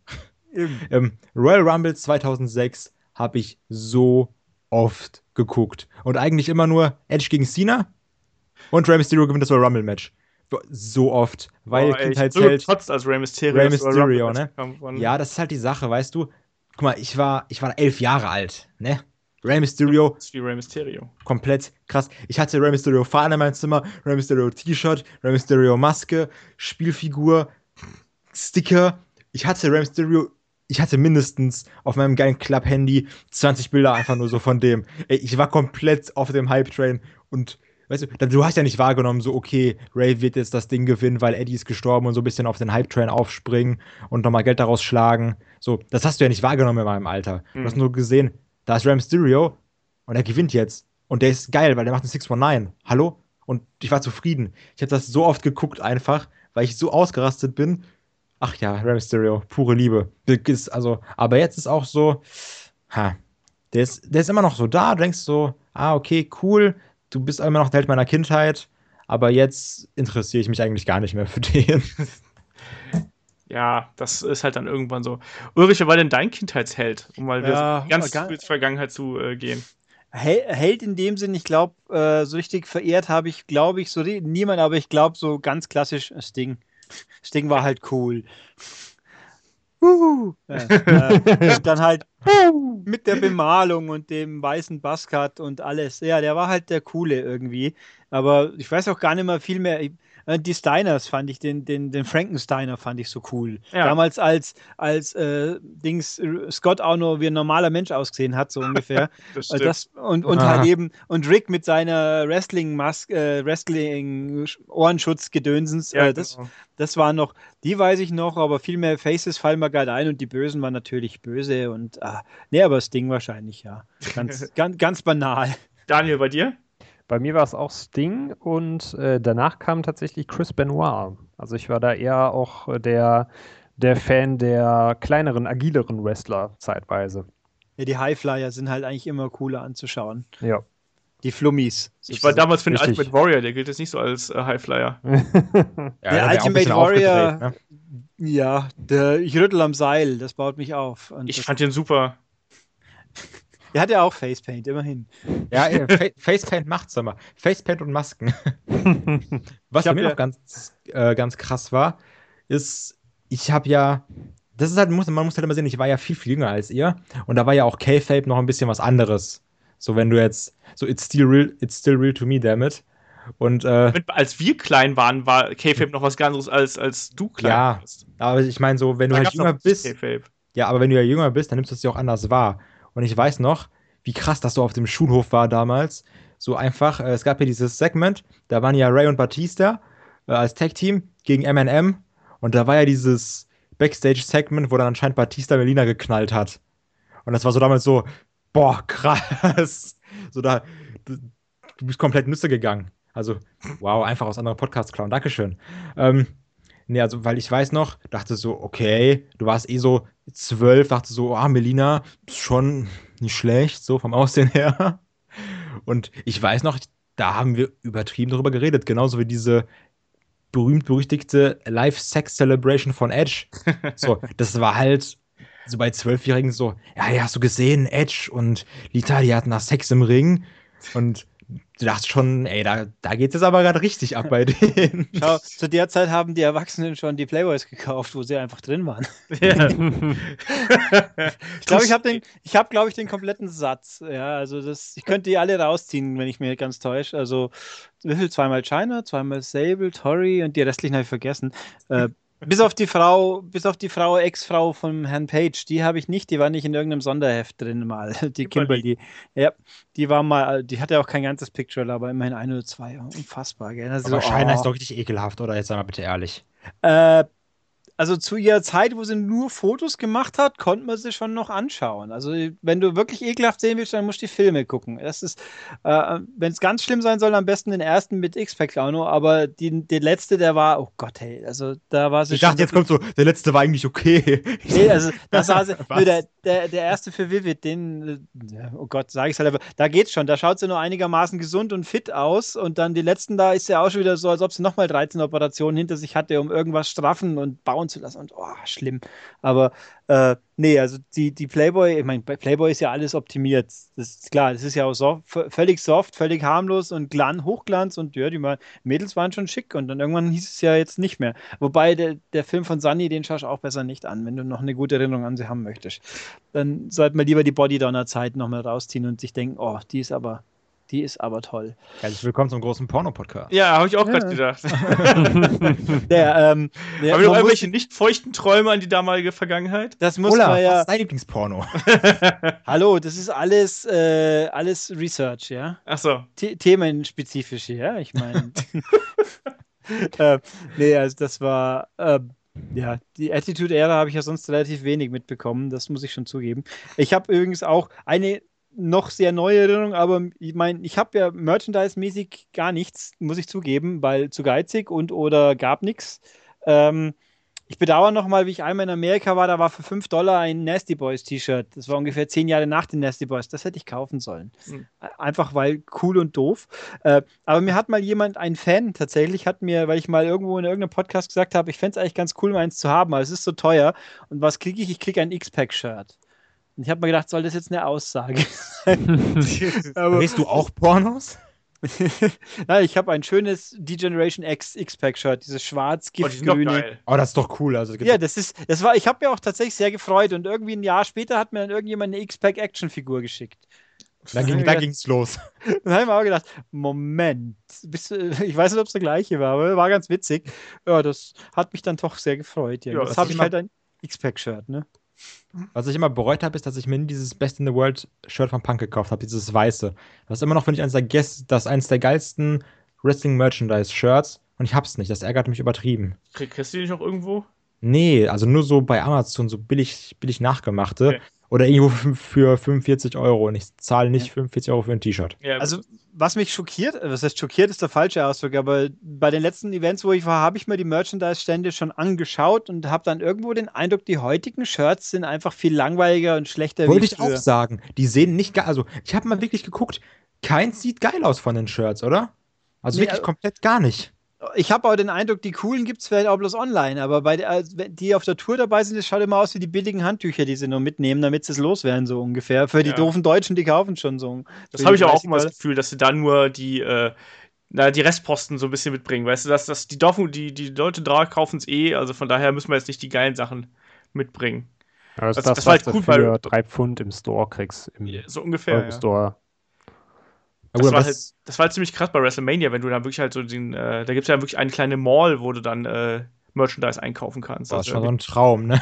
Da, kann, da kannst du ordentlich Geld lassen. Das Problem ist, wenn du da aber am zweiten Tag hingehst, ist auch schon fast alles weg. ja, so ist es mir nämlich gegangen. Wollte ich mir noch ein Shinsuke Nakamura-Shirt kaufen, weg. Ja, da oder halt nur genau den richtigen gesucht, um, um zu warten mit dem Kaufen. Das ist ja klar. Ja, und vor allem da, oder halt nur, es gibt nur in absurden Größen, weißt du, dann irgendwie nur in fünffach XL oder so ein Blödsinn. Ja, egal, Nachtkleid. Ja, so, so ungefähr. Was aber auch dazu passt, zu diesen Merchandise-Dingern, war nämlich, wie ich halt gesagt habe, so Ram Stereo T-Shirts, einfach vom Flohmarkt, billig bedruckt. Was haben immer Inder verkauft? Ich weiß nicht warum, aber was haben immer Inder verkauft? Die waren so komplett, die hatten alles, weißt du, Wrestling-Shirts und irgendwas von Rammstein und irgendwas mit Wölfen drauf. 5 Euro. so egal. Die haben einfach, glaube ich, so schwarze Food of the Doom T-Shirts genommen, alles drauf gedruckt, scheiß mal auf Copyright und dann gib ihm 5 ja. Euro. Richtig Food geil. of the Doom haben sie gesagt. Ich hatte, ja, wirklich. Ich hatte äh, Jeff Hardy hatte ich und Rey Mysterio. Ich hatte eins vom Ultimate Warrior, so ein ganz schlimmes mit ganz vielen Neonfarben. Ja, aber so, ja, man hat sich schon geil gefühlt damit, oder? Also, nee, das war, das war zu äh, Neon. Ja, vielleicht warst du nicht, vielleicht warst du nicht Neon genug. Im Dunkeln hat man dich gefunden. Das stimmt. Ja. das stimmt. Aber ich habe auch noch eine ganz dumme Geschichte und zwar, oh, wie sage ich das jetzt ohne Komm, du, du, du darfst Podcast mit deiner dummen Geschichte abschließen. Ey, warte, ich habe noch zwei, drei. Nee. Die, die musst du mir jetzt lassen. die sind aber nicht relativ kurz eigentlich. Ja, komm, hau Fangen wir erstmal an. So, da, da brauche ich sowieso euch. Weil ihr habt ja das Gedächtnis, weil ihr seid ja länger dabei. Und zwar ist die Sache, mein erstes altes Wrestling-Match, was ich wirklich geguckt habe, war, es hat mein Vater mir gezeigt, weil er von mega begeistert war, weil er extremer Bret Hart-Fan war das war, ich meinte immer so, hey, Jeff Hardy, geilster Typ der Welt, Ram Stereo. Der so, ja, du hast keine Ahnung, du bist acht, halt die Klappe. Und ähm, hat er mir gezeigt. Mann, Vater. ähm, dann hat er mir gezeigt, weil er, weil das irgendwie krass war damals, das war dann Bret Hart gegen Yokozuna. Wann war das nochmal? War das nicht das, wo dann auch Bret Hart danach direkt verloren hat oder so? Also es gab doch ein Match. 9 gab's das. Also ich, das war ein Match, wo Bret Hart auf jeden Fall gewonnen hat. Dann war es WrestleMania 10. Ja, also und ich dachte so, ja, ist halt so ein aber das, Japaner.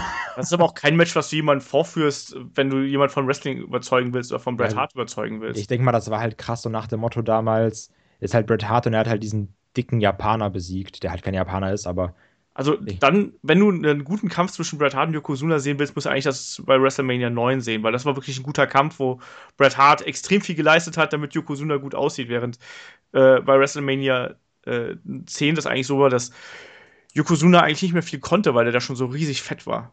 Ich habe das Match aber noch halb geguckt und gesagt, ach, weißt du, das ist langweilig. Ich gucke lieber wieder Mysterio-Matches. So. war halt nicht meins. Egal. Und zwar, ich habe nämlich, das war auch blöd, weil ich habe damals so, mein Onkel meinte so, HBK, richtig geil, Shawn Michaels, ich immer so, ja, hm, nee, Rey Mysterio ist schon geiler. Alter! Mein Vater war so, boah, Undertaker ist richtig geil. Und ich, wir haben uns wirklich richtig gestritten damals. Ich meinte so, Undertaker ist voll scheiße, Jeff Hardy ist viel besser. Und es gab immer dieses eine Extreme Rules Match, wo Jeff Hardy gegen Undertaker gewonnen hat, weil, glaube ich, Big Show reinkam. Und ich immer so zu meinem Vater, ich so, ja, aber Jeff Hardy ist ja viel stärker. Der hat da ja gewonnen. Das war so mein einziges Argument. Und jetzt so retrospektiv dachte ich so, ja, okay. Die hatten eigentlich schon Ahnung, so HBK, ja, doch, der ist schon ziemlich geil. Undertaker auch ziemlich geil. Vielleicht hatte ich nicht so die Ahnung. Aber Vielleicht. Ah, weiß man jetzt. Ich würde nur sagen, klares Unentschieden. so, und die letzte Sache. Äh, das ist die Sache, wie sage ich das? Man hat ja auch Wrestling, wenn man Events live gucken wollte, woanders geguckt als im Fernsehen. Zum Beispiel auf seinem Lernlaptop. Ja. Und ich weiß noch, das ist aber ganz lange her, also ist schon verjährt. Und äh, was kommt jetzt? Ich weiß noch einmal, da habe ich. Das ist ja auch, das war ja auch vor ein paar Jahren noch anders als heutzutage jetzt. Gut, wir gucken eh alle auf dem Network, weißt du? Das ist die Sache. Live-Events kannst du auf dem Network gucken. Aber heutzutage gibt es ja auch tausend Streaming-Seiten für Fußball, für alles, weißt du? Ja, Damals war das ja immer noch ein bisschen, ich sag immer, weißt du, das ist schrecklich, aber jetzt achte ich drauf. Und damals war das ja, äh, du hast einfach eingegeben, bla bla bla Livestream und dich so über drei Seiten weggeklickt, dass du mal einen gefunden hast, der nicht in so einem 3x3-Fenster war. Und das war Money in the Bank, definitiv. Ähm, und ich, ich hatte richtig Bock, weil Money in the Bank fand ich immer geil, egal ob es bei WrestleMania war oder als eigenes Event war schon immer krass, wer da gewonnen hat. Und ich weiß, ich bin gerade richtig, richtig im Fieber. Äh, das war das Raw-Match. Und auf einmal seh, äh, kommt so ein Pop-up. Ja, jetzt hier Virenschutz kaufen. Ich drück so, ich drück so weg. Ich so, ey, geh mir mal am Sack, ich will Money in the Bank gucken. Kommt so zwei Pop-ups. Ja, jetzt hier Virenschutz kaufen, sofort. Ich so, nein, so, lass mich jetzt in Ruhe. Sie wollte jetzt so überlegt, ja, nimmst Adblocker oder sowas, aber du hast den doch. Dann ich so, hm, ja, okay, einmal Seite geschlossen, auf meinem Desktop so vier Pop-ups, so jetzt Virenschutz kaufen, 100 Euro und sowas. Ich so, fuck, was jetzt los? Und ähm, dann erstmal den PC ausgemacht, wieder hochgefahren. Ich war auch ein bisschen angenervt, weil ich bin die ganze Zeit wach geblieben, weil ich mal in die Bank gucken wollte und es ging halt einfach nicht dann. Dann dachte ich so, das, das kann jetzt nicht wahr sein. Nicht mal so dran gedacht, dass ich jetzt mega den Trojaner-Virus auf meinem PC habe, sondern einfach nur angenervt. Ich möchte jetzt mal in die Bank gucken und einfach mein PC, es ging nichts mehr. So, es ging einfach, der war komplett mit Viren voll. So, du konntest nichts mehr machen. Ich konnte den starten und mein Bildschirm war voller Pop-ups. So, jetzt Virenschutz kaufen, so für 100 Euro und du konntest, ich konnte die Fenster nicht mal mehr wegdrücken. Ich so, ey, fuck. So, ich war nicht mal davon abgefuckt, dass ich ein Virus habe, sondern erst, dass ich nicht mal in die Bank gucken konnte. Am nächsten Tag, ich so zu meinem Vater, ja, äh, mein Laptop, der will nicht mehr so, wie ich will. Und dann musst du einfach komplett Windows runterschmeißen und nochmal drauf machen und dann ging es wieder. Und seitdem habe ich auch nicht mehr auf solchen Seiten die Streams geguckt. Ich dachte mir, ah, mach sie lieber nicht, war schlechte Erfahrung.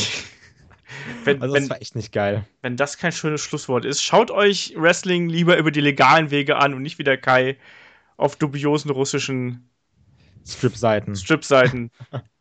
hat, hat noch jemand irgendwie eine lustige äh, Erfahrung, die er hier der äh, Weltöffentlichkeit teilen möchte? Nö, Kai hat gerade alles getoppt. Das kann man eben, das kann man nicht mehr schlagen. Soll ich, ich, soll ich eine peinliche erzählen? Komm, ich, soll ich erzählen mal eine wir, peinliche? Wir haben heute schon über Pornos und alles gesprochen. Ich glaube, das, das, das reicht, glaube ich. Peinliche? Ja, und ich, ich, muss euch aber gleich noch eine Frage stellen. Ich habe aber noch eine peinliche. Und ja, zwar, komm, dann mach schnell. Das war jetzt das allererste Mal, das schlägt nämlich die Brücke zu, dir, zu der Frage, die ich euch stellen wollte. Ich habe nämlich damals, äh, ich wusste halt nicht, dass SmackDown äh, voraufgenommen ist. Habe ich nicht wahrgenommen damals. So, ich war ja auch dumm. Und da war gerade diese Punk und Jeff Hardy-Fehde. Und da war dieses Steel Cage-Match, war da angesetzt. Äh, halt, wenn Hardy verliert, Karriereende. Und ich so, puh, nächste Woche, da ist aber, muss der Abend freigeschaufelt werden, da geht's richtig los. Ne? Und dann, ich habe auch irgendwie im Internet so ganz viele CM Punk und Jeff Hardy Videos dann geguckt, weil ich die Feder eigentlich relativ cool fand, aber natürlich mega auf der Jeff Hardy Seite gewesen. Und dann auf einmal war ich, ich glaube, da war ich auf moonsault.de. Keine Ahnung, ob es überhaupt noch gibt heutzutage. Ja, natürlich gibt es Moonsault noch, klar. Ähm, stimmt, ich glaube, die haben sogar einen Podcast. Ähm, egal. Auf jeden Fall war ich noch auf moonsault.de in so einem Forum. Alle schreiben so, ja, ey, voll blöd, dass Jeff Hardy weg ist. Und äh, dass der jetzt verloren hat. Und ich so, hä, woher wissen die das? Das wurde doch noch nicht mal ausgestrahlt. Und dann, ich dachte so, ja, die erzählen das so, ist halt Internet. Stimmt bestimmt nicht.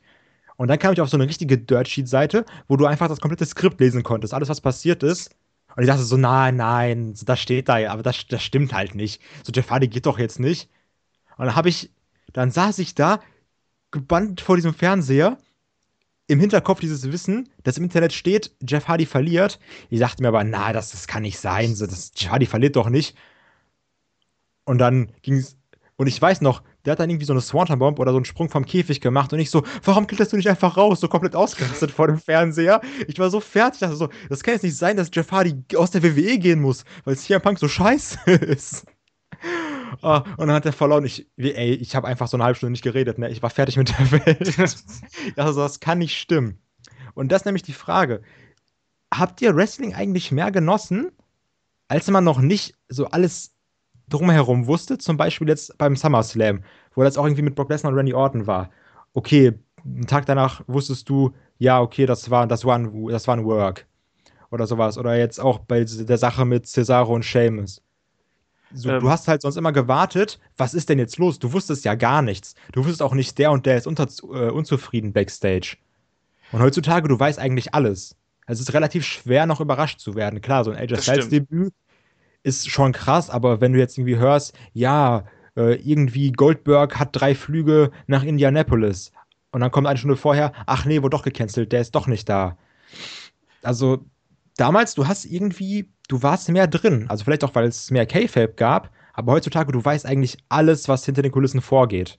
Naja, alles ist übertrieben, aber ich ja, glaube, aber dass das sehr, Ding ist halt, du musst halt, du musst halt auch dein, ähm, das, was du halt da liest und so, und da musst du einfach selber für dich auch ein bisschen filtern und dir, dich fragen, wie viel will ich denn wirklich wissen? Das und da geht's. Problem. Ich will halt eigentlich alles wissen, aber auch das ist dann halt ein Problem. Ja, ja, das ist die Neugier. Ich weiß nicht, wie ist das denn bei euch, Daniel? Ähm, ich fand es damals überraschender als heute, sagen wir es mal so. Heutzutage mit den ganzen Möglichkeiten, die, die, du hast, machst du es dir aber ab und an noch ein bisschen selber kaputt. Also ich erinnere mich da auch an den einen oder anderen Moment, wo ich gedacht habe, komm, hast du mal wenig Zeit, skippst du mal ein bisschen durch ein Match und dann, oh, äh, habe ich ja in den Eingriff von irgendeinem reingeskippt. Oder, das habe ich auch schon so oft gehabt, das stimmt, das ist schlimm. Von daher, ich glaube, ähm, ja, spielt so ein bisschen äh, in, in, die heutige Zeitnot rein. Man hat wenig Zeit, weil man älter ist, äh, berufliche Verpflichtungen, familiäre Verpflichtungen hat und dann äh, scrollt man da auch so ein bisschen durch, beziehungsweise schießt ein bisschen durch die ganze Wrestling-Landschaft teilweise. Und früher hattest du einfach mehr Zeit. Dann konntest du dich freuen auf deine zwei Stunden äh, Raw oder Nitro am Wochenende und hast dann da gebannt vom Fernseher gesessen und hast von nichts gewusst und dann fand ich es auch wesentlich überraschender, als wenn du heute durch diverse Kanäle schon ein bisschen was mitkriegst. Klar, das stimmt schon. Aber also zumindest bei mir ist es so, ich gehe da heutzutage auch ein bisschen gelassener an das Thema Wrestling dran, als ich das noch vor zehn Jahren oder so gemacht habe. Also es gibt ja durchaus noch mehr als nur Wrestling. Was? Ja, nein, Was? Schmeiß ihn raus. Also kenne ich Leute, die sehen das ganz anders, glaube ich. Äh, ja. Ich bin, ich bin ja, ich sage immer, ich bin ein Casual Wrestling Zuschauer, deswegen bin ich nicht so äh, versessen drauf, permanent überrascht zu werden. Aber ich möchte, ich möchte tendenziell eher positiv überrascht werden, noch wie negativ. Also so scheiße wie ist er jetzt verletzt oder war es ein Work? Das möchte ich da möchte ich weniger überrascht werden. So ein Debüt oder Eingreifen oder ein Comeback von jemand, da würde ich gerne mehr überrascht werden. Aber äh, ich, ich bin mir ja bewusst, dass ich es mir im Endeffekt selber kaputt mache, wenn ich was liest. Also deswegen sehe ich das relativ äh, nüchtern, sage ich jetzt mal. Also eine, eine echte Überraschung ist was Schönes, aber ich weiß, dass ich mir viele Überraschungen selber kaputt schieße und deswegen muss ich das halt akzeptieren und das tue ich im Regelfall dann auch. Deswegen, also bei mir ist es halt so, also bei, bei meinem TV-Wrestling-Konsum, da finde ich es durchaus okay, wenn ich da schon Sachen vorher weiß und schon so ungefähr weiß, wie das, wo da der Hase hinlaufen könnte. Andererseits habe ich ja noch immer diese Live-Geschichten, wenn man dann irgendwie zur WXW geht oder sonst irgendwas, wo man dann halt wirklich nicht viel weiß. Ne? Klar, da will ich auch gar nicht so großartig tief in die, in die Materie rein, sondern da will ich einfach nur dahin gehen und das genießen. Und da muss man sich dann auch, finde ich, immer ein bisschen drauf einlassen, weil nur dann macht halt wirklich richtig Spaß. Und ähm, entsprechend mache ich da auch eine ganz klare Unterscheidung zwischen äh, Live-Event, also wirklich vor Ort sein und irgendwie in der Halle sein und eben vorm Fernseher sitzen. Das ist halt meine Unterscheidung auch von der Herangehensweise. Beim einen, da mache ich auch durchaus mal was nebenbei oder sonst irgendwas, aber wenn ich dann in der Halle bin und mir da irgendwie was anschaue, dann äh, will ich das dann auch wirklich komplett genießen und auch ohne, dass ich da die äh, Smartmark-Brille drauf äh, habe, irgendwie, was ja manche auch sehr gerne haben. Also ich kann mich da sehr gut an Szenen erinnern, wo ich dann da saß und mir was angeschaut habe und dann saß dann jemand neben mir und meinte dann die ganze Zeit, ah ja, guck mal, jetzt, jetzt zeigt der wieder die und die Aktion und ich sehe schon, wie er jetzt steht, dann jetzt macht er das und das und so machst du dir halt auch selber Wrestling kaputt. Durch dein ja. eigenes Wissen. Und wenn du dich halt nicht unterhalten lassen möchtest, sondern lieber klugscheißen möchtest, dann kannst du das gerne tun, aber äh, bitte zehn Meter weit weg von mir. Das kann ich so unterschreiben, ja. Was halt schlimm war, ich weiß, ich habe mich zum Beispiel bei, äh, bei dem Comeback von Shane McMahon selber gespoilert. Da habe ich mich auch im Nachhinein sehr geärgert. Da habe ich mich auch geärgert. Das sind dann immer so die ein, zwei großen ja. Events im Jahr, wo dann wirklich mal was Überraschendes passiert. Und da bist du halt schon so in diesem, ja, okay, komm, ich guck mal gerade ja, die Raw-Ergebnisse so, nach. Ist halt Raw. Was soll passieren? Genau das. Shane McMahon, was? Genau das. Und dann schaust du es dir halt an und dann wirkst du natürlich längst nicht mehr so gut, weil du es eben schon gesehen hast. Das ist halt das Problem, weil ich weiß, hätte ich den Moment erlebt. Das ist, das ist halt das, was mich so ärgert, auch mit dem Undertaker-Moment. Hätte ich das Ende der Streak so erlebt, weißt du, dann wäre ich auch, so, was, was ist jetzt gerade passiert? Ich wäre unglaublich geschockt gewesen. Ja. Und auch bei Shane McMahon. Ich, ich war mega gehypt. Ich musste auch dann sofort Raw gucken, als ich das gelesen habe. Aber hätte ich einfach Raw geguckt und dann ist auf einmal die Promo da von Stephanie und äh, Vince und auf einmal geht die Musik von Shane an ich, ich glaube, ich wäre komplett ausgerastet. ja, das, das war ein bisschen, ja, ein bisschen schöner. Das war auch bei, das ist immer mein Lieblings, der Royal Rumble ist ja in der Hinsicht mein Lieblingsmatch, auch einfach zu gucken, wer ja. kommt. Und wenn dann halt immer irgendein alter Säckel ausbuddelt wird, sei es jetzt ein äh, Dings, ein Tatanka oder irgendwie, oder auch wie, wie DDP jetzt beim, beim Battle Royale einmarschiert ist, das, das sind nette Überraschungen. Das ist aber mehr so der nostalgische Faktor natürlich. Und, ja. Oder halt eben AJ Styles, weil ich den ja nur so als das mystische Muttertierchen aus den anderen Ligen wahrgenommen habe, weil die ja nie angeschaut habe. Nur immer so, so hat das ist der Tollste, den ihr alle nicht kennt, wenn ihr nur WWE schaut. Und jetzt weiß ich, das stimmt wohl. Das ist ja auch ja. schön. Ich, äh, das stimmt, AJ Styles war brutal. Also da ist, da ist wirklich komplett ausgerastet. Das fand das ich halt überhaupt nicht so schlimm, aber das ist, glaube ich, auch sehr subjektive Wahrnehmung. Ja, da habe ich mich auch nicht gespoilert, das war geil. Also, ich habe hab mich auch nicht gespoilert, aber ich, hab's trotzdem, ich fand die Musik halt so scheiße und ich war total angenervt. Dass, ich fand ich die Musik von AJ Styles nicht und ich finde auch, in dem Moment haben sie, hat WWE es auch falsch präsentiert, weil sie nur Roman Reigns gezeigt haben. Das war das Dümmste. Also das, das ist das Einzige, was ich akzeptiere. Also, weil die Musik, ich habe wirklich danach stundenlang gesucht, weil ich das Lied so geil finde. Nee, ich finde das, bei mir wirkt das halt nicht so. Ich bin aber auch nicht so der Hip-Hop-Mensch. Aber es gibt auch nur eine glorreiche WWE-Musik. Ich meine, das muss man so das, sagen. Das ist absolut richtig. Ja, was? Nee, nicht nur eine. Komm, okay. Über Shinsuke ja. Nakamura gibt es natürlich ja. auch. Shinsuke. Ja, okay, die ist halb glorreich. Aber die glorreiche ist halt einfach glorreich. Da gibt's nichts. Ja, Kinder, dann würde ich sagen, lass uns mal hier so ein bisschen zum Ende kommen. Wir sind schon wieder über die äh, 1 Stunde äh, drüber und sind schon fast bei der 1 Stunde 15. Dafür zahlen die Leute ja ihr Geld. Ja. ja und, und Geld. Ich bedanke mich bei euch, dass ihr euch die Zeit genommen habt, ne, für die lustige Runde hier. Bitte, bitte. Sehr und, gerne. Äh, man, und man hört sich dann äh, nächste Woche wieder, dann äh, geht es dann zu äh, Stone Cold Steve Austin, ein bisschen Karriere-Retrospektive und ein bisschen äh, Geschichte, was hat ihn damals so ausgezeichnet. Wenn noch irgendwas ist, fragen und ansonsten macht's gut, gehabt euch wohl und bis nächste Woche. Ciao. Tschö.